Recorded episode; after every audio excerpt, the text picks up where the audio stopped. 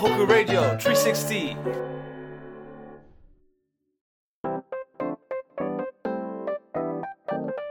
東北レディオ360この番組は東北の話題を住民が発信するニュースサイト東北360がお届けする音声番組です。東北の今がリアルに分かる話題をさまざまな角度からお伝えします。今回は東北スポーツなるまたしてもこの方の登場です。では自己紹介をお願いいたします。はい、えー、東北楽天リトルシニア監督の古川翔樹と申します。よろしくお願いします。はい再び古川監督です。どうぞお願いいたします。お願いします。まずなんですけども、まあ、東北歴10年というふうに前回の放送で伺いました。はい。古川監督は学生時代を振り返って今の生活ってイメージされてました？全くしてないです。ね 全くない。もともとのもともとは何になりたかったんでしたっけ？僕はもともと教員ですね。お何歳ぐらい学校の先生。えっ、ー、とまあ高校から大学受験の時に僕は教育学部に入ってるんです。えなのでその時にですね高3の夏で、えー高校野球を引退してそこからさあどうするかっていうところでやっぱりこう僕自身が小中高って控え選手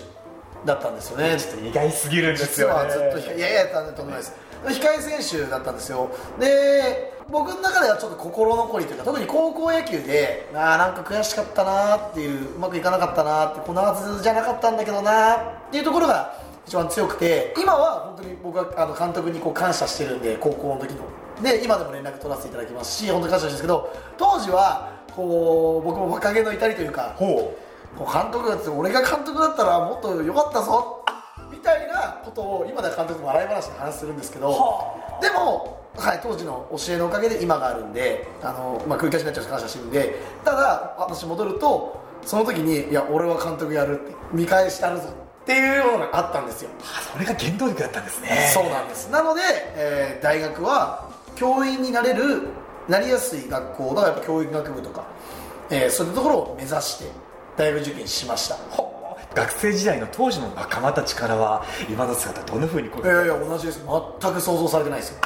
全く。もうこれははっきり言って大学の4年生ぐらいの時に、ええ。僕がちょっとそこそこ準硬式野球というカテゴリーをやらせていただいたんですけど、全国大会に何3年連続ぐらい出てかつレギュラーで出てるとかしかもキャッチャーやってるっていうのはもう全く想像されてないんでみんな。そこからなんですね。そうです。僕もともと内野手で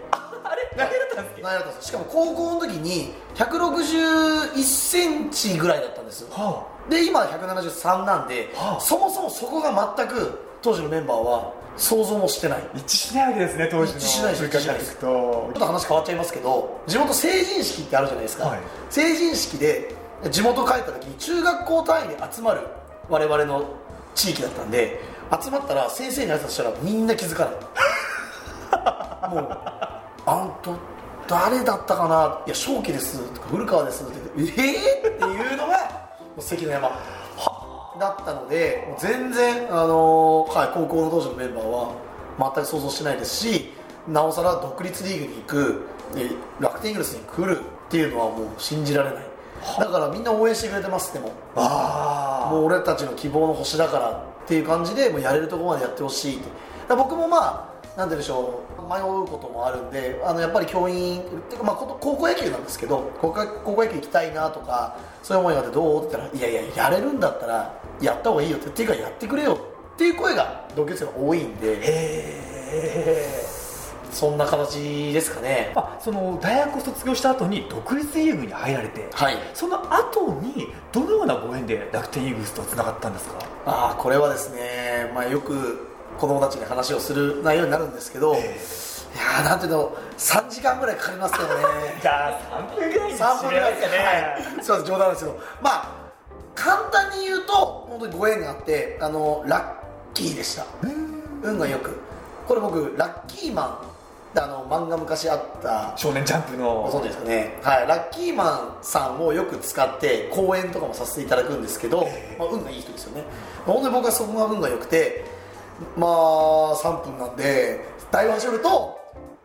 ある試合があってその試合に、まあ、楽天イーグルスの関係者の方まあ後から聞くと誰々とは聞いたんですけど当時僕はスカウトって聞いていてが来ていてあの僕の姿を見てアカデミーコーチにスカウトしてくれました。すごくはしょると。えどの辺の姿に一番光ったんですっけこの試合が休日土日に雨で流れた試合が平日の振り替えでデーゲームで行われたんですよ。はいはいはいはでこの試合に平日デーだったんで、まあ、ちょっとイベントやろうかっていう。お客さんもやっぱ土日にとっては入りにくいんでなんかやって入れて入ろうかなってところで試合前セレモニーを結構やったんですよ。でその中のコンテンツに幼稚園生のダンス発表会っていうのを入れたんですね。でダンス発表会地元の幼稚園の子たちだったんですけどその子たちが踊ってたんだがあんまりうまくいってないぞって状態だったんですよ。やっぱ緊張緊張したんですよ。ものすすごい緊張。えでまずいぞこれはっつって。俺行ってきますわ。って言って試合前に僕がプワーって言って、まあ、全く分かんないんですけどとりあえず一緒にやってみる。そしたら友達が「全然下手だね」みたいな感じになる「ごめんね」とか言って教えてよって言ったら教えてくれたりなんなりする。これ本当泣いてる子とかいたんですけど、なんか緊張しちゃって。でもなんかそれでみんなトータルで笑ってくれて。で結果うまくいったっていう。そう試合前セレモニーが。ラッキーマンじゃなくてアンパンマンみたいなみんなまあ、その時はアンパンマンかもしれないですね。でしたね。まあでもほんとたまたまですよ。あの全然なんとかしたいなと思いあった一生懸命練習してきた子たちが、ええ。なんかうまくいかないのはなんかかわいそうだなって応援したいなってことで一緒にやらせてもらいまして。そういうのは大学のその授業とかにやってたんですか？そういう子供たちをあやすとかああでも多少なりやっぱりやってましたね。あ経験が生きたんですうん。ねもしかしたらそうかもしれないですでその時にそういうふうなことをやったのを見ていてああの子をアカデミーコーチにスカウトしたいっていうおふうに言っていただいたようです。なんというご縁。なんということです。でこれもうちょっと肉付けするとこの試合そもそもあれじゃないですか。振り替えなんでその試合が土日に行われたらやってないし子供たちがビシバシで最初からできてたら僕が出てくことはなかったしでなんで僕がそこでそんな踊りを踊ってるか試合前なのにって言ったら実は、まあ、私事なんですけど大怪我を僕してるんです。あの、ええ。目にボールが当たってしまって、え今もちょっと後遺症あるんですけどこうやるとちょっとあの左目を怪我していて、えーひ右目を隠しちゃうと前が少し見えない。っていうのが、えっと2年目のシーズン開幕ぐらいの時に起きてしまったんですよ、であの手前味噌ですけどその時レギュラーレギュラーキャッチャーにならせてもらってたんですけどそうなってしまってもういきなり奈落の底ですドーンって。でだったんですけど、まあ、そこは本当にいろんな人のご縁とか応援があっていややっぱり裏方というかみんなのためにできること頑張ろうっていうことでなんとかやってたんですよ。でそんな中で訪れたこの場面でした。やっぱり試合前で僕裏方作業したんですけどこうなったんでやっぱり試合前だから本当はブルペンでピッチャー受けてるんですけど僕がそういう立場だったから俺行ってきますわって、はい、すごく痛かったしもちろん選手をやりたかったんですけど今となっては怪我したおかげで僕はイーグルスのユニフォーム着れてるなって、はい、感じてるんでそれも含めて超ご縁の妻と。そこにだってスカウトが見に来てなかったら何もないし。本当ですよね、はい。まさになんかついてね余一君ではなくまさにラッキーマン、はいラッキーを引き寄せたのは古川監督の何とかしたいっていう思いと、はい。人柄とっていうところが全部そこに凝縮されていやーお恥ずかしい話ですけどまあ良かったですね。わあそして今楽天イースのユニフォームを着ながら、はい。アカデミー生の皆さんと共にですね活動されてるってことですけども、はい。まあ、前半はですねこの古川監督の楽天イースとのご縁、まあ、ここについて中心に聞いていきました、はい。後半はですねこの指導について指導者になって変わった価値観と指導のえー醍醐味などについて伺ってみたいと思います。はい。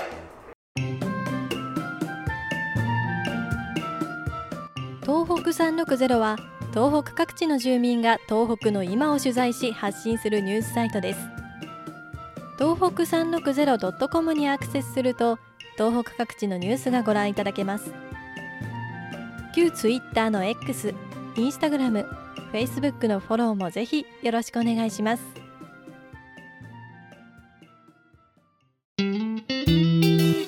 Talk Radio 360.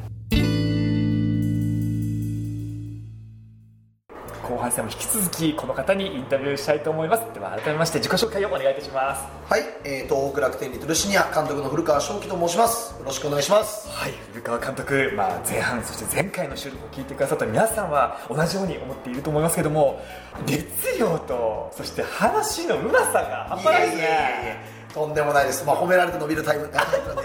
もっとお願いします。生まれつきですか？そうですねはい。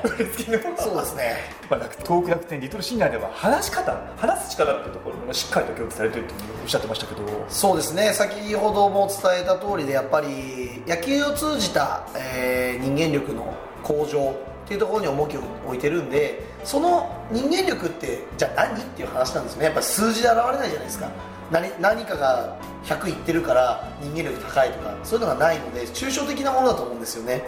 だからこそ難しいんですけどそんな中で、えー僕は話せる能力、まあ、聞ける能力ももちろんですけどやっぱりうん、そこが大事かなとは思ってるんで子供たちにはそういう風な指導をさせていただいてます。まあ、まあ、先ほどですねこの楽天シニアの3選手にもインタビューさせてもらったんですけども、はい。3人ともすっごくしっかりしてましたし。あらそうですか？これ古川監督の指導が効いてるんじゃないいですか？いやいやいやまあ多少なりこうなんかスパイスにはなってるかもしれませんけどそれはもう彼らの努力というか、まあ、親御さん含めたいろんな方の指導もそうですけどやっぱり本人たちの努力だと思います。まあ、そういった練習だけではなく野球のプレーだけではなくそれ以外のところもしっかりと指導されてるっていう、えー東北楽天リトルシニアですけどもさっきですね練習のアップも拝見しました。あありがとうございます。ものすごいかっこいいですよねいやいやいやいや。いやいやいや。あれでいやいやいやですか？まだまだですまだまだですか、はい。なんか強豪高校かなというふうに一瞬思ったんですけども中学生の方々なんだってびっくりしましたけど。とんでもないです。まあなんてでしょう。やっぱり先日も大事な大会あったんですけど、まあ、そこ残念ながら、えっと、負けさせてしまったんですけどやっぱり勝負は勝ち負けつくし時の運っていうのもあると思うんで難しいと思ってます。で全く言い訳とかじゃないしあの全力で日本一を目指してるんですけどでも間違いないのは自分たちの取り組みじゃないですか。なのでそういう点で言うとあの今お褒めいただいたアップの動きとかっていうのはお褒めいただいたのはやっぱ嬉しいですね。なんかあの子バッティングいいよねとかあの子守備いいね球速いねよりもあやっぱなんか揃ってるねとかしっかりやってるね目が違うねとかそういうことの方が僕個人的にはやっぱりこう人間力求めてる立場としては嬉しいですね。あのインタビューした選手の中にはあのアップを小学生の時に見て圧倒されて入りたいと思った選手もいらっしゃいましたよあそうでしたか。いらっしゃいましたいらっしゃいました。そうなんだ。いいんじゃない？いいんじゃない？ですか？あの形っていうのは1年生の入りたての子たちっていうのはすぐにはできないですよね。できないです。どれくらいかけてあーでもうんいやーでもなるはやでできるようにはやっぱしたいというかこっちが教えるというかそれはもう子供頑張れですよね。はい。まあそこはでもやっぱりいい点かもしれないですけどね。見て真似るというかやり方はなんで教えるもんではないかな。あのアップに関しては。はい。本当先輩方から引き継がれてきたものが今の形につながっているのかなというふうに思いつつ、はい。で実際に古川監督は大学卒業後、はい。独立リーグ群馬ダイヤモンドプレサスに入団されて、はい。東北楽天リトルシニアで初めて指導者になったっていう形ですかね。いえ、えっと、正確に言うと、えっと、2014年から入ってきましてその約1年間はまあアカデミーコーチ、まあ、今ももちろんアカデミーコーチなんですけどあの当時放課後クラブっていう組織があったんですね、はい。なのでそこに入ってもう幼稚園年中さんから小学6年生までのスクールを教えてたのが最初の指導の始まりですね。さらに中学生よりも下の世代の方々もこれはね楽しかったですよ。あ楽しかったけどめちゃくちゃ難しかったです。面白い。両方聞きたいですね、うん。まあ、楽しかった方は？あ楽しかったのはやっぱり子供がすごい寄ってきてくれて元気にわーみたいな。でも本当にもういろんな意味で楽しかったです。難しかったってのはやっぱり伝わらないです。うん。なかなか思ってることをこう言ってもえ何それ？みたいな感じになる子が多かったんでやっぱり幼稚園生なんかもまさにまさにです。気づいたらなんか初めましてになってることもあるし。あんなにインパクトがある方だもんそうそうそうそう。というのもあったんでやっぱ指導の難しさっていうのは感じました。だけどこの年代に教えることがちゃんとできればその当時は僕はもともと高校野球のやっぱ先生になりたかったっていう話をしたと思うんですそれがメインだったんでそのための勉強と思ってもともとイーグルスに来させてもらってたんでやっぱりそれのためにやってました。これできたら高校生は楽勝や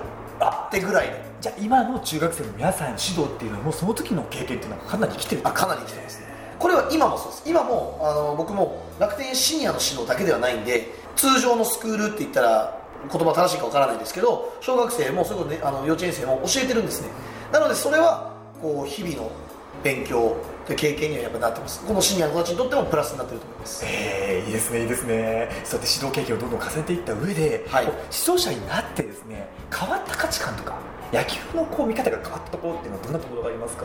指導者になってから。なってから、えーっとですまあ、ね、年々変化とかあるとは思うんですそうですね。やっぱ年々変化はありますね指導者になって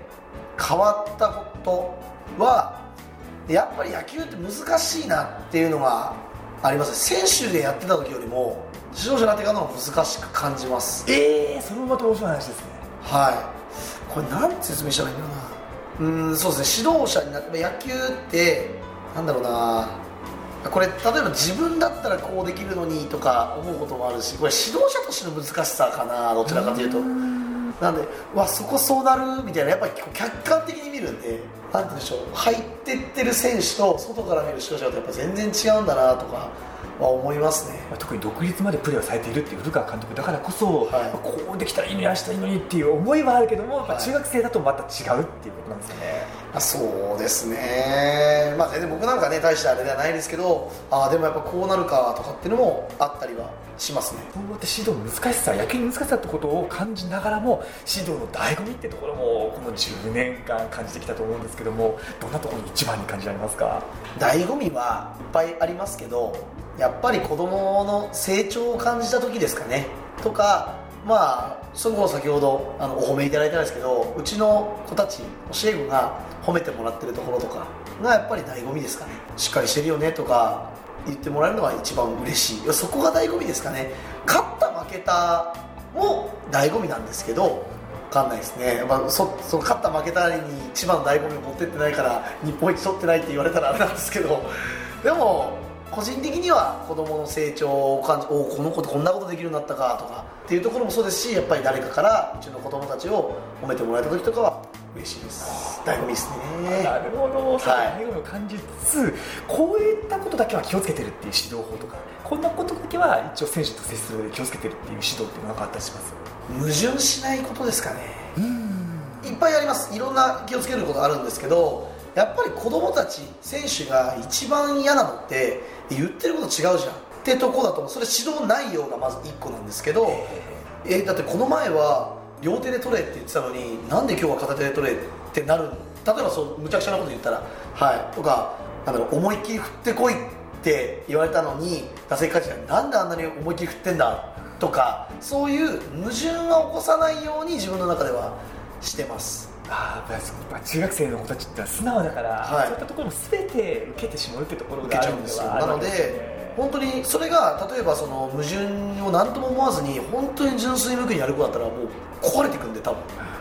むちゃくちゃな取り方になったらむちゃくちゃなり方になっちゃうと思うんででも大概中学生もある程度大人なんで、そこに違和感が生まれるんですよね。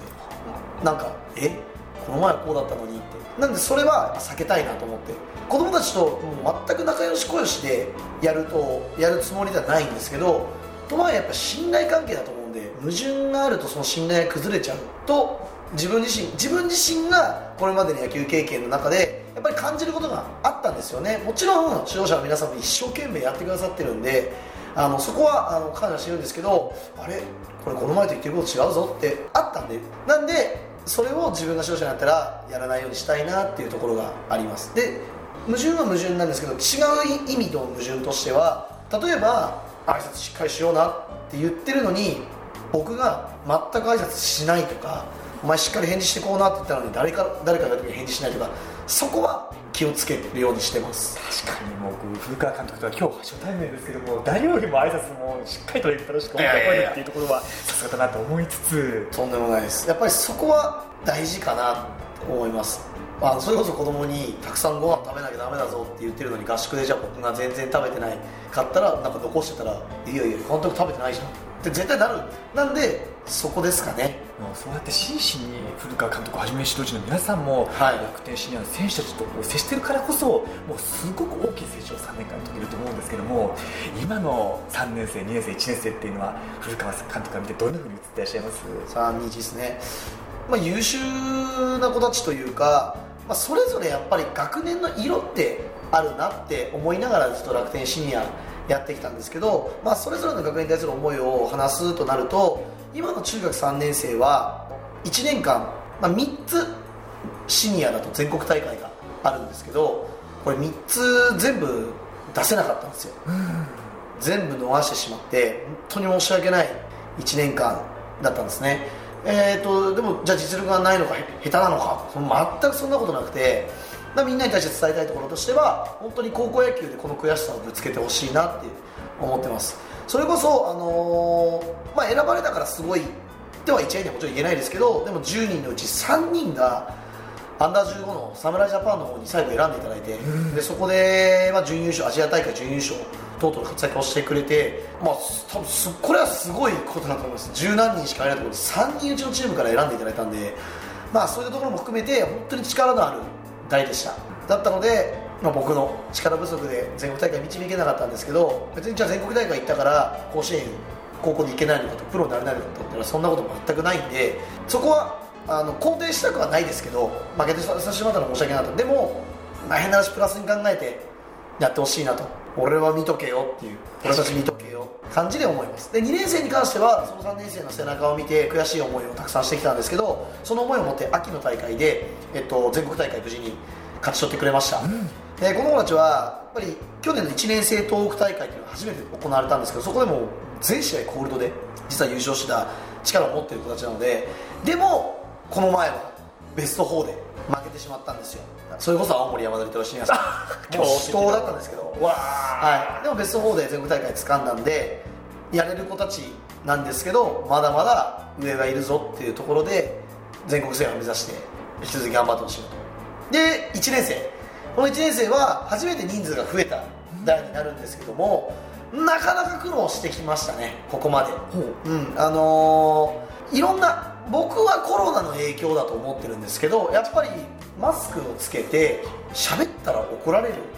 生活をしてきた子たちなわけですね。一番影響を受けてる世代ですよね、うん、その影響がもろに受けた中1なのでコミュニケーション能力がすごい低かったんですよ。それこそあの悪く言ったら挨拶がちょっとできない。目を見れない。返事できない。自分で考えて動けない。何したらいいですか？っていう子たちがすごい多かったんでそういったところではあの僕たちも結構手厳しい指導したかと思うんでもしかしたら苦しい約10ヶ月だったかなと思います。着実に成長の変化っていうのは見えてるわけですよね。そうなんです。先日第2回の1年生東北大会で優勝してくれまして。おめでとうございます。いや絶対無理だと思ってました。絶対無理だと思ってました。だから中学生の皆さんの可能性っていうのは計り知れないものを持ってるってことですよね。この頃は頑張りましたね。準決勝、まあ、これ野球の話になっちゃいますけど、えー、中学野球7イニング制なんですね、えー、7回表ツーアウトランナーなし3点負けてますまあ絶望ですよひっくり返しましたドラマチックしかもそのツーアウトの捉え方見逃し三振見逃し三振絶対ですねおお前たちこれ変化球もあるぞとか言って相手はまっすぐだけしか放らんちゃうぞみたいなことを言っててもうちょっとちょっと笑いが出ちゃってましたポインポインって1分でツーアウトになってきたんで3点負けてるんだけどっていうそこから5連打というか3連打1フォアボール 1, 1フォアボール、えー、1長打か。鮮明に覚えてらっしゃるんですね。そうです。で10分ぐらいで逆転しました。うわ。